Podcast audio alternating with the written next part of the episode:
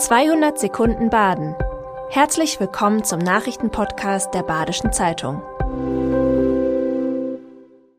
Die Nachrichten am Mittwoch, dem 22. November.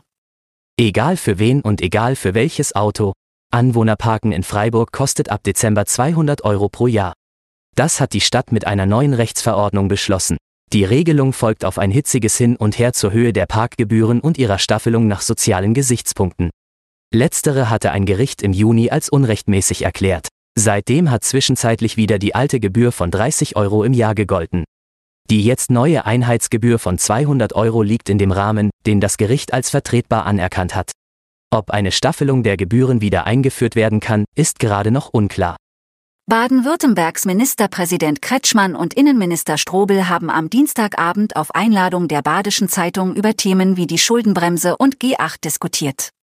Beim Gespräch in der Freiburger Markthalle hat Kretschmann sich kritisch zum gescheiterten Manöver der Bundesregierung geäußert, Corona-Kredite in den Klima- und Transformationsfonds zu übertragen. Außerdem könne die Schuldenbremse, wenn nötig, für bestimmte Investitionen modernisiert werden, so Kretschmann. Der grüne Ministerpräsident hat sich zudem stark für die Beibehaltung von G8 in Gymnasien ausgesprochen. Strobel hingegen betonte die Relevanz der Schuldenbremse. Beide wollen die Legislatur souverän und partnerschaftlich zu Ende bringen, bevor sie ihre Posten verlassen. Planmäßige Zugausfälle wegen Bauarbeiten auf der Rheintalbahn haben am Wochenende zu chaotischen Zuständen geführt.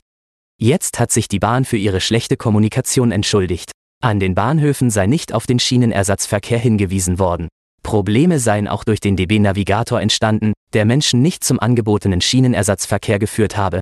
Am Wochenende waren hunderte Menschen an den Gleisen gestrandet obwohl die Bauarbeiten weit vor dem Termin bekannt waren. Nächstes Wochenende werden auf der Rheintalbahn neben ICE-Verbindungen auch Regionalzüge ausfallen. Auf den Ersatzverkehr will die Bahn diesmal besser aufmerksam machen. Beim Open Air nächstes Jahr wird der Bad Krotzinger Kurpark wieder zur Bühne von Schlagersternchen und Rockgrößen.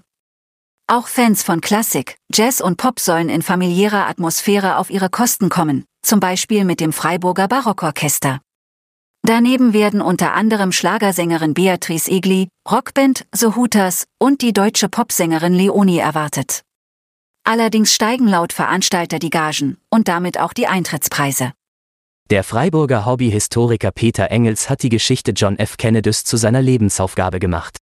Seit einem Alter von elf Jahren sammelt der 56-jährige Informationen rund um den ehemaligen US-Präsidenten und seinen tragischen Tod. Inzwischen arbeitet Engels eng mit der Kennedy-Bibliothek in Boston zusammen und hat dieses Jahr sein erstes Buch zum Thema veröffentlicht. Mehr über seine Motivation und die außergewöhnlichen Erfahrungen, die Peter Engels im Zuge seiner Recherchen gemacht hat, können Sie auf der Website der Badischen Zeitung erfahren.